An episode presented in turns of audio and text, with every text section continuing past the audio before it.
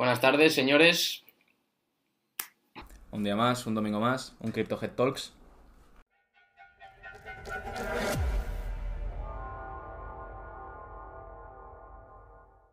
Hoy vamos a hablar de cómo la blockchain puede cambiar la vida de las personas y cómo en un futuro es una tecnología que va a afectar a todos los campos que conocéis actualmente, ya sean laborales, tecnológicos, industriales, y cómo ustedes, a partir del conocimiento sobre ella, se van a poder ya no solo aprender, sino también lucrar. En primer lugar, la blockchain es una tecnología que está en constante crecimiento, pero hay que decir que es una tecnología relativamente nueva. Lleva muy poco tiempo en el mercado, lleva poco tiempo de desarrollo, por lo que las posibilidades respecto a ella son muchísimas qué tipo de soluciones y qué repercusión ha tenido a nivel público. Un ejemplo muy claro de cómo la blockchain nos podría haber protegido fueron las elecciones, las últimas elecciones eh, americanas, donde se habló sobre un supuesto fraude electoral. Una solución que se podía haber dado fue hacer uso de la tecnología blockchain. ¿Por qué? Porque la tecnología blockchain, cada voto hubiese sido emitido a través de ella, por lo que la manipulación de la misma, la alteración, hubiera hecho imposible que se hubiera dado este supuesto fraude electoral. Esto en el tema de las elecciones. El tema blockchain se puede adaptar a cualquier tipo de situación actual, cualquier tipo de situación estructural o empresarial, como puede ser el ejemplo de los intermediarios. Sí, de, hecho, si digamos que tú, por ejemplo, tienes una casa y la quieres vender, ¿no? No tendrías que necesitar ningún tipo de intermediario si lo hicieses mediante la blockchain, que de hecho ya se hizo que en Florida se vendió la primera casa como un NFT. Es decir, el NFT, eso tú no lo. Es, tiene un código, eso no lo puedes manipular de ninguna manera, no lo puedes falsificar, no hay forma de falsificarlo, es todo público. Entonces, mediante la transferencia de un NFT de una persona a otra, se hizo la transferencia de la posesión de esa casa. Y eso fue en Florida, pero vamos, que eso se puede expandir a cualquier tipo de tema en el que tenga un intermediario. Otro ejemplo de los inmuebles puede ser la tokenización de los mismos. Explicarles cómo es la tokenización de un inmueble. Vale. Digamos que, por ejemplo, queremos tener algún tipo de ingreso pasivo, pero no tenemos el suficiente capital, por ejemplo, para comprar una casa, ¿no? Para comprar un inmueble que es el, pues el mítico ingreso pasivo que en el que todo el mundo piensa al principio. No viene raíces. Sí, básicamente. Vale, la forma de tokenizar un, inmueble, digamos que por ejemplo cuesta 150.000 euros. Entonces, se crean 15.000 tokens que tienen un precio de 100 euros. Entonces, hay 15.000 participaciones en el que pueden haber 15.000 personas, da igual, o te puedes comprar 5 participaciones. Y luego, lo que esa casa genera se reparte en porcentaje en las participaciones que hay. Si tú, por ejemplo, tienes una participación, pues tendrías un 0,0 lo que sea. Eh, lo que hace esto es que muchas personas puedan en grupos comprar casas y tener sin ningún tipo de problema y sin ninguna movida burocrática de no, es que te has quedado dinero, es que no. Porque ahí se divide todo, es blockchain, es un, un código que te hace las matemáticas exactamente, reciben el dinero y se reparte. Ya está, no hay más. Es muy fácil, muy sencillo y es todo público. Uno de los supuestos más importantes dentro de la blockchain sería la destrucción de los intermediarios. ¿Cómo? Pues uno de los ejemplos que acabamos de comentar es la destrucción de un agente inmobiliario. ¿Por qué? Porque cualquier tipo de transacción de un inmueble peer-to-peer, es decir, de una persona se lo vende a otra persona, se podría efectuar entre ellos mismos a través de la blockchain sin necesidad de que una tercera persona intervenga en esa venta o en esa compra-venta. Otro ejemplo puede ser el tema de los buques mercantes. Eh, cada día se efectúan miles, no, millones de exportaciones a nivel mundial únicamente vamos a hablar de buques mercantes. ¿Cómo se produce este tipo de, transacciones o de exportaciones? Cualquier empresa que quiere exportar un material suyo, un producto suyo, acude a un intermediario, el cual establece la relación con la empresa de exportación, como puede ser los buques mercantes pertenecientes a MSC. Entonces, ¿cómo se elimina esto con la blockchain? Pues yo tengo mi empresa, quiero exportar mi producto en un container, elimino el intermediario, que sería la empresa que hace el contacto entre MSC y yo, entonces yo directamente acudiría mediante la blockchain a MSC y diría, mira, tengo este container, en tu plataforma voy a ver si en el próximo barco que emigra a Asia o cualquier tipo, cualquier sitio del mundo, yo coloco mi container en ese barco y se elimina el intermediario. ¿Qué implica ello? La rapidez tanto como puede ser las exportaciones, la reducción de costes, la reducción burocrática, la reducción de documentos y lo más importante, la trazabilidad de esa exportación. ¿Por qué? Porque la blockchain figura todo desde cuando ha salido el producto de mi almacén hasta que ha llegado el container al barco, hasta dónde ha llegado el lugar de recepción del pedido, qué ha ocurrido luego con ese producto y esto que otorga confianza y seguridad al cliente final, que es a quien le llega el producto. Sí, de hecho, a quien le interese el tema de la trazabilidad y tal, hay un proyecto que se llama BitChain, está en el top 20 o así, es un gran proyecto y se está centrando única y exclusivamente en este tipo de cosas que es la trazabilidad, para, para los productos, para cualquier tipo de cosa. Otra de las cosas en las que también es muy útil la blockchain es, por ejemplo, a la gente que, los que son sneakerheads, a la gente que les gusta las zapatillas y el tema de la moda y tal, no habrían réplicas con la blockchain, porque si todo tiene un código, tú eso no lo puedes falsificar, una zapatilla la cogen y la replican tal cual. Pero si la zapatilla tuviese algún tipo de código o alguna forma con la blockchain de, de poder verificar que es esa zapatilla, ya no existirían más réplicas. Es decir, literalmente te quitas todo ese mercado de mierda que te puedan timar, que no sé qué, no, ya no pasaría. O las réplicas. Y esto no es únicamente para proteger al consumidor de saber que tiene un, un producto, unas zapatillas que son verdaderas, sino a las propias empresas. También. A las que no les conviene porque el volumen de ventas que están perdiendo cada año por culpa de las réplicas o las falsificaciones es enorme. Entonces, si por ejemplo una marca como Gucci, que existen millones de falsificaciones sobre ella, tiene una trazabilidad y tiene una protección de los datos de cada producto que se ha vendido, tanto Gucci como el cliente final pueden saber que ese producto es verdadero y que está protegido. Por lo que además de ello, el valor aumenta. Pero no solo Gucci, también pueden ser, por ejemplo, yo qué sé, los diamantes. Sí, es un ejemplo muy claro. Si tú, como, o sea, si tú como tal no tienes ni idea de. vas a un tipo y te dice, sí, no, esto es un diamante porque es un experto. Pero realmente tú no sabes si es un diamante o no si no eres un experto en ello. Con esto te lo podrías quitar de en medio. Sí, claro, cuando estamos hablando, por ejemplo, de la trazabilidad, para que quede mucho más claro, en el caso de los diamantes se podría establecer una trazabilidad de todos los comercios que se han producido con ese único diamante y muy importante de dónde se ha adquirido, de qué mina ha salido ese diamante. Entonces, al tú establecer toda la trazabilidad de ese único diamante, te está demostrando que es verídico, que Sí, ese es. diamante es único, que ese diamante que estás comprando es verdadero. Sí, es autenticidad. Efectivamente, la autenticidad que al final es lo que da valor. Hay otra forma en la que podemos utilizar la blockchain en, en el, a día de hoy, y bueno, de hecho ya creo que fue 50 Cent el que la utilizó, es el, en los músicos, el tema de, de conseguir los royalties, porque al final, si tú eres un músico, para el que sea músico o esté metido en la, en la movida, sabrá que eh, pues tienes un manager que se lleva un porcentaje, la discográfica, eh, luego, claro, si tienes que hacer una venta de discos, pues tienes el que te hace el disco, el que te lo vende, el que no sé qué. Entonces al final ellos no, no generan y no ganan el 100% de lo que generan. Con esto, con la blockchain, podrías ganarlo perfectamente, podrías hacer eh, regalos más personalizados que tengan un propio valor para la persona que lo está comprando, más allá de tener un disco. Puede ser, por ejemplo, un NFT que le dé entrada de por vida a todos los conciertos de ese artista. Claro, luego eso, si tú lo compras barato, luego se... El caso es que tiene, tiene un sentido, tiene un valor. Lo que pasa es que la gente tiene en la mente lo que ve en las noticias de las criptomonedas y tal, pero realmente el, valor está ahí de la blockchain, que podría hacernos la vida mucho más fácil y, y nos podría quitar a, a mucha gente de en medio que lo único que hace es ganar dinero por algo que se puede hacer de forma gratuita y pública. Efectivamente, una de las cosas más importantes, como ha comentado, es el tema público. La blockchain, todo tipo de documento que se adquiere en la blockchain, todo tipo de dato, es público, cualquier persona puede acceder a ella. Esto genera problemas también con el tema de las inversiones, sí que es cierto. Se está especulando mucho con el tema de la tributación, de las criptomonedas, de cómo se podía evitar. Pues ya ha salido una criptomoneda que lo que hace es que toda la trazabilidad y los datos que tú has efectuado en inversiones se pueden volver opacas Hmm. a través de una criptomoneda que es Monero. El último punto de que vamos a hablar sobre la blockchain va a ser la sanidad. En la sanidad, si, si utilizamos la tecnología blockchain, todo sería mucho más rápido. Tú podrías decidir quién puede ver y quién no puede ver tu historial médico. Podrías verlo tú mucho más rápido, podrías verlo a tiempo real. Eh, ¿Por qué manos está pasando ese historial? Todo. Porque si tú ahora mismo tienes una persona, cualquier persona que trabaje en un hospital público, puede ir a los registros y mirar los datos de cualquier persona.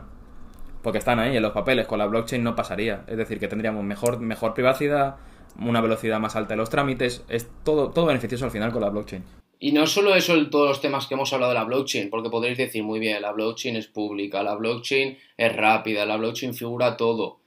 Una de las características más importantes de la blockchain es que no se puede modificar ni alterar. ¿Qué implica ello? Que, por ejemplo, un contrato de un préstamo personal que tenga yo con José, si José me ha puesto un tipo de interés al 9%, figura eso en la blockchain. ¿Y a qué se puede extrapolar ello? A cualquier tipo de situación, ya sea contractual o mercantil. Entonces, todos los datos que figuran en la blockchain, que ya no puede ser solo mercantil, sino mis datos que figuran en la blockchain son inalterables. Nadie puede estafar en nombre de nadie. Nadie puede emitir informes ni datos en nombre de nadie si no es con los datos verificados y verídicos que están en la blockchain. Eso es muy importante para tenerlo en cuenta. Pues nada, señores, ahora viene la parte buena del vídeo, la que os gusta, sobre todo a la gente de TikTok, que les gusta la sangre. Les encanta. Pues vamos a poner un poquito de sangre, va. El sistema público y los funcionarios son la lacra de este país. Si puedes, huye. No hay nada que hacer. Y si encima unimos todo ello al sistema de pensiones, este país va de cabeza a la ruina. Tenerlo en cuenta, os lo estoy diciendo. Empecemos. La administración. La administración está formada por secretarios y como valga la redundancia, figura los propios administradores. Su función no sirve para nada. ¿Por qué? Porque se puede sustituir perfectamente por la blockchain. Y diréis, ¿cómo? Pues ¿cómo? Cualquier tipo de documento, cualquier tipo de trámite que quieras efectuar online a través de la blockchain, se puede realizar de manera rápida y efectiva sin necesidad de tener a 15, 20 mil, 10 millones de personas contratadas chupando del voto y del dinero público sin necesidad de ello, porque se puede sustituir perfectamente. Una pena, porque para todos los partidos políticos, esta gente, sobre todo el funcionariado, son votos. No conviene. No conviene invertir la tecnología ni conviene invertir en la gente que controla este tema de verdad. Otro ejemplo la administración. No es únicamente la administración, no hablamos solo a nivel burocrático, a nivel de, acudir a una oficina que me den un papeleo que necesito para realizar cualquier tipo de trámite, que me están pidiendo para realizar, por ejemplo, la, formulación de un visado, no. También se puede extrapolar a otro tipo de entes públicos que no son necesarios. Ejemplo de ello puede ser el registro de la propiedad o el catastro. Hemos hablado antes del tema de la tokenización de inmuebles. ¿Para qué narices necesito un registro de la propiedad o un catastro que me dé datos verificados públicos de un inmueble mío cuando a través de la blockchain son totalmente válidos y verificados. No necesitamos de ello. ¿Y qué implica el registro de la propiedad o el catastro? Lo mismo que la propia administración, secretarios, sueldos, gente que sobra, gente que solo hace que llenar las arcas públicas de deuda. ¿Por qué? Porque no tienen ninguna utilidad real. Podemos hablar de funcionarios que sí que tienen una utilidad real, como pueden ser los jueces, como pueden ser los abogados, como pueden ser la seguridad del Estado, que es necesaria, como pueden ser los agentes militares, como puede ser cualquier tipo de figura pública que es necesaria para el correcto desarrollo tanto económico como social de este país. Pero la gente que sobra, hay que decirlo claro, y si la blockchain permite una solución para llevarnos y quitarnos del medio a toda esta gente, pues la tenemos que decir, guste o no guste. Por ello es muy importante hablar de las oposiciones. ¿Qué opinas de la gente que está opositando? Yo no lo entiendo. Que el sueño de un español de 20 años sea opositar y tener un, cargo público para toda la vida, sinceramente no lo entiendo. O sea, lo entiendo porque es muy fácil. Es muy fácil, te da la seguridad, pero al final, tío, ese dinero es, sale de, presionar a, lo que son los entes privados. Y es, al final lo que, lo que hacemos con, con este sistema es cargarnos a, a, las pymes, a la gente que quiere emprender, a la gente que quiere hacer cualquier tipo de cosa, cualquier tipo de negocio no, no les dejamos, porque todo el dinero tiene impuestos, no sé qué, para pagar a cargos públicos que nos sobran, como estás comentando. Y no son los cargos públicos como pueden ser los funcionarios, el sistema público en su completo es necesario que sufra una transformación económica, política, impositiva, y es necesario ya, porque la ecuación es muy simple. Para que el sistema público prospere, es necesario un tejido empresarial privado que sustente todo ello. En este país no se apuesta por las pymes, ni se apuesta por los autónomos, ni se apuesta por el emprendimiento. Solo se apuesta por la fuga de capitales. Cuando tú generas eso y la gente se va afuera y luego criticamos a la gente que genera riqueza y se va a Andorra, porque la gente se queda con los típicos tres o cuatro youtubers de turnos. Mm. No, no, no, perdona. Mucha gente con capital o mucha gente que reside en España pero tiene toda su inversión y todo su patrimonio fuera de este país, porque aquí es inviable, no van a venir a España a generar riqueza. ¿Qué implica ello? Que es muy bonito el sueño de ser funcionario, el sueño de tengo una seguridad, tengo un sueldo de por vida. Te lo venden así y dices, madre mía, menudo lujo. Pero ¿quién sustenta eso? Señores, hay que ir más allá, hay que ir más allá del problema. Hay que planteárselo, sentarse y decir, muy bien, oposito, tengo mi sueldo de por vida, pero ¿quién me va a pagar el sueldo? Si el gobierno, que me da igual rojos, azules, que verdes, que me da igual. Que otro punto en el que va a mandar el país al carajo son las pensiones, tío. No hay mayor sistema piramidal que las pensiones. O sea, es un círculo vicioso de... O sea, no, mejor dicho, la gente que ahora mismo está trabajando y tiene un cargo público, ¿de verdad cree que cuando sea y se vaya a jubilar, cuando tenga 50, 60 años, va a haber pensiones? No, y no solo la gente que tiene un cargo público. Cualquier persona que Sí, está no, cotizando en este país piensa de verdad que va a tener una pensión. Señores, es un sistema piramidal y encima protegido por el Estado, que eso es espectacular. Protegido y blanqueado, que no hay nada más heavy que eso y que nadie tenga ningún tipo de repercusión civil, penal. Me da lo mismo respecto a este Ponzi espectacular que existe en España. Vamos a hablar más de las pensiones, más a fondo. La gente que está en la base de la pirámide sustenta a la gente que está arriba, ¿vale, señores? Si esta gente que cotiza sustenta a los que están arriba, tienen que ser más para que esta gente reciba dinero sin hacer nada. Bueno, se la han ganado durante toda su vida. Se la han ganado, vale. Entonces, ¿qué sucede cuando la pirámide poblacional se da la vuelta? Hay más gente aquí que aquí. Que el sistema es inviable. La pirámide se cae, como cualquier sistema Ponzi. Cuando deja de entrar menos dinero del que se tiene que recibir la gente de arriba, el sistema cae. ¿Qué problemas genera eso? Pues, hombre, genera que. Lo primero es que, ahora, a la- a- como estábamos hablando, a los entes privados los están ahogando impuestos. Que hace que suban muchísimo los impuestos, que la gente que genera mucho capital se vaya del país. ¿Qué hace eso? Que entre menos dinero en el país. ¿Y qué, qué pasa al entrar menos dinero en el país? Que tienen que subir los impuestos para que sigan habiendo pensiones, siga habiendo toda la mierda que hay a nivel público. Esto que implica que toda la gente que, que no tiene dinero, que, que son los, los mileuristas, Exacto. Pagan y pagan y pagan y pagan. Hay más inflación porque la economía es una basura. ¿Qué pasa? Las cosas cuestan más y cada vez cuesta más vivir y se cobra lo mismo. ¿Qué implica eso? Pobreza. ¿Qué implica eso? Que el día de mañana no habrá pensiones porque no se, no se pueden sostener.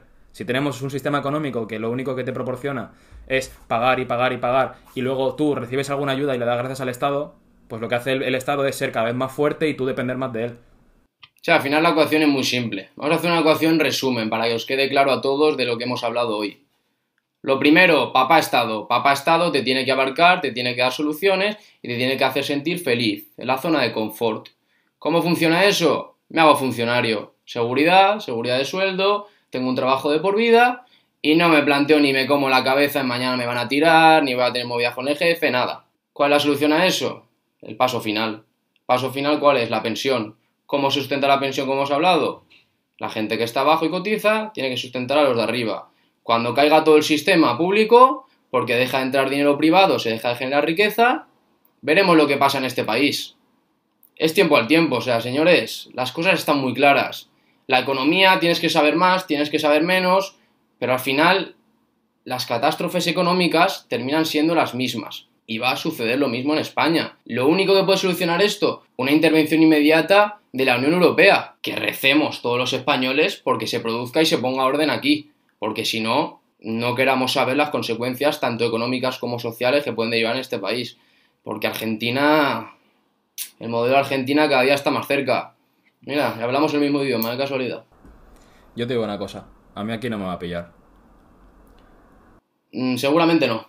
No, no, ya te digo yo que no. Seguramente no, porque al final ser partícipe de todo lo que está sucediendo aquí, ya no solo a nivel de aportar o dejar de aportar, sino a nivel de qué quieres tú para tu futuro.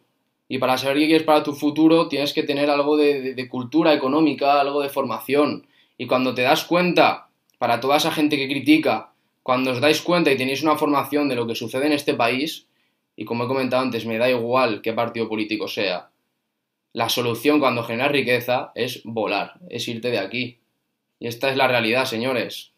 Poco más se puede decir. Si es que yo entiendo la gente que se va a Andorra, tío. Porque tienen también sanidad pública, tienen carreteras de la hostia, ahora ya tienen aeropuerto. Eh, pagan pocos impuestos, o sea, es que allí, allí se vive muy bien. Te, te, te, da, te da pie a generar riqueza, te da pie a generar empleo, te da pie a moverte, te da pie a, a no querer vivir del Estado en plan de, bueno, no trabajo porque me dan una ayuda, no sé qué. No, te dan, te dan pie a ser productivo. No, y además de ello es muy importante hablar sobre todo, que estamos hablando del tema de Andorra, de la fuga de capital. Señores, es totalmente legítimo. Cada persona puede irse donde le dé la gana, con su dinero y hacer con él lo que quiera. Y no hace falta ser millonario, no. Si yo tengo mil euros, no, mil euros no, porque en Andorra no trajo mil euros. No. Si tengo 50.000 euros ahorrado y me quiero ir a Andorra, montar allí mi negocio, sea físico, se habla y me da lo mismo, Es legítimo que me vaya, nadie te puede decir, nadie te puede hacer sentir mal porque te estás yendo. Señores, ya hasta aquí el vídeo de hoy. Espero que os haya gustado. Ha sido un vídeo interesante, un poquito largo, pero intenso. A, mí al menos me ha gustado mucho hablar de esto. Probablemente sigamos hablando, podéis dejarnos en los comentarios, tanto en TikTok, que bueno, ya nos comentéis muchísimo, en YouTube o en Instagram, que es donde más activos estamos. También nos podéis seguir por Twitter, pero nos podéis comentar cualquier cosa, cualquier tema que queráis que hablamos, cualquier duda y os contestaremos y no haremos un vídeo al respecto si creemos que puede ser interesante para el resto de personas, ¿vale? Así que... Y pues nada, señores, esto ha sido todo por hoy. Nos vemos en el siguiente vídeo.